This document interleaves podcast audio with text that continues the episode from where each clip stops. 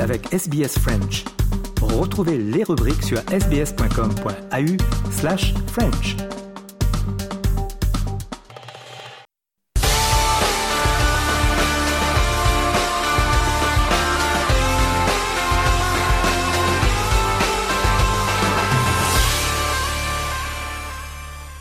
Journal des sports de ce dimanche avec euh, tout d'abord le rugby, le tournoi des six nations avec euh, la quatrième journée marquée par cette victoire française contre euh, l'Angleterre, la défaite la plus lourde pour les Anglais, 53 à 10, comme nous l'explique Cédric De Oliveira et Christophe Diremzian pour Radio France Internationale. Ouais, ça a commencé euh, dès les premiers instants de ce match. On a senti que le 15 de France était dans un très grand jour, très en jambes. Alors pour vous dire, le premier essai, il a été marqué euh, dès la deuxième minute après un, mouvement commencé euh, dans le camp français.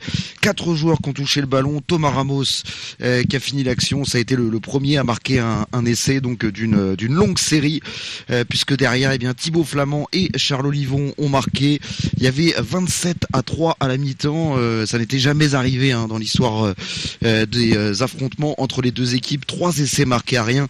La démonstration était déjà totale et puis les Anglais vexés sont revenus quand même avec de meilleures intentions. Ils ont réduit la marque en début de seconde période, mais ça n'a été finalement qu'une accalmie au milieu d'un ouragan bleu qui a tout emporté sur son passage, guidé encore une fois par Antoine Dupont, hein, qui a permis à son équipe d'aller systématiquement semer la panique dans la défense anglaise. Thibaut Flamand et Charles Olivon se sont offerts un doublé avant que Damien Penaud, l'ailier, marque lui aussi deux essais euh, tout seul, tel un, funambule, face à un 15 de la Rose complètement démuni, 53 à 10, donc vous l'avez dit, 7 essais à 1. Ça fait donc bonus offensif pour les Bleus qui vont avoir euh, un point de plus au classement. Dans l'autre match, euh, le Pays de Galles s'est imposé contre l'Italie, 29 à 17. On passe au cyclisme, le Paris-Nice, la septième étape remportée par le Slovène Tadej Pogacar qui, qui l'a emporté hier. Il devance le Français David Godu, deuxième, et Jonas Vingegaard, troisième au classement général. N'oubliez pas que vous pouvez suivre le Paris-Nice en live sur SBS On Demand tous les soirs vers 1h du matin. On passe au foot, euh, le ballon rond, la Ligue 1 en France avec la victoire du Paris Saint-Germain contre Brest de buts à 1. Écoutez Fabien Galtier, le sélectionneur des Parisiens. On a joué juste, on a joué, euh, on a joué comme on voulait jouer. On savait pas comment, mais on voulait faire ça.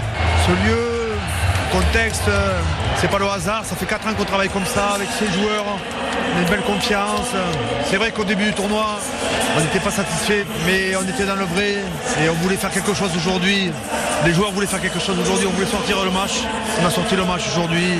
Et quand on connaît le, rugby anglais, la place du rugby anglais euh, dans, ce pays euh, et ce lieu, c'est très émouvant. Dans l'autre match, Auxerre et Rennes ont fait match nul 0-0. En Angleterre, hier, euh, la 27e journée marquée par la victoire de Manchester City contre Crystal Palace, un but à zéro. En Espagne, 25e journée et le Real de Madrid, deuxième au classement, s'est imposé contre l'Espagnol Barcelone, trois buts à un. En Allemagne, la 24e journée, le Bayern de Munich, premier au classement, s'est imposé contre Augsbourg, cinq buts à trois. En Italie, Naples, premier au classement, a battu Atalanta Bergame 2 buts à 0. On revient sur l'affaire de la sélectionneuse de l'équipe de France féminine, Corinne Diacre, qui était mise à la porte par la Fédération française de foot. Alors quelles conséquences à quatre mois du coup d'envoi de la Coupe du Monde féminine? Les précisions d'Antoine Grenier pour RFI. La sélectionneuse en place depuis presque six ans a été débarquée par le comité exécutif de la fédération au terme d'un bras de fer de pratiquement deux semaines depuis que la capitaine des Bleus, Wendy Renard, a annoncé sa mise en retrait de la sélection tant que de profonds changements n'étaient pas apportés au fonctionnement de l'équipe de France.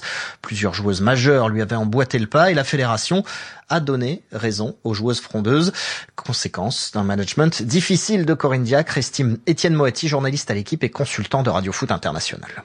Elle est compliquée, elle est compliquée, euh, Corinne Diacre, euh, depuis le début. Euh, c'est dit souvent et par beaucoup trop de gens pour que ce soit uniquement de la méchanceté ou uniquement de la jalousie et uniquement des, des joueuses qui seraient des, des enfants gâtés. Non, elle, est compliquée, elle est compliquée avec les joueuses, elle est compliquée avec son staff, elle s'est fâchée avec tous ses adjoints, plus personne quasiment qui veut travailler avec elle, puis elle, elle veut quasiment travailler toute seule. voilà, donc c'était difficile. Elle a tenté de faire des efforts, mais sa nature reprenait toujours le dessus et, c'est vrai qu'on avait le sentiment, ils avaient le sentiment à la Fédé d'aller dans le mur. La Fédération française de football qui se donne 10 jours pour auditionner les successeurs potentiels de Corinne Diacre à 5 mois de la Coupe du Monde en Australie et en Nouvelle-Zélande. À noter pour la Cannes des moins de 20 ans avec la finale hier, euh, victoire des Lionceaux du Sénégal qui se sont imposés contre les jeunes scorpions du, de la Gambie, deux buts à zéro. Enfin, un mot de handball, euro de handball, la quatrième journée avec la France qui s'est imposée contre la Pologne hier, 30 à 27.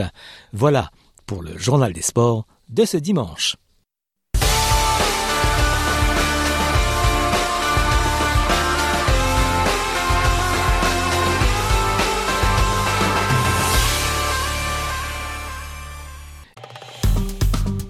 Aimez, partagez, commentez.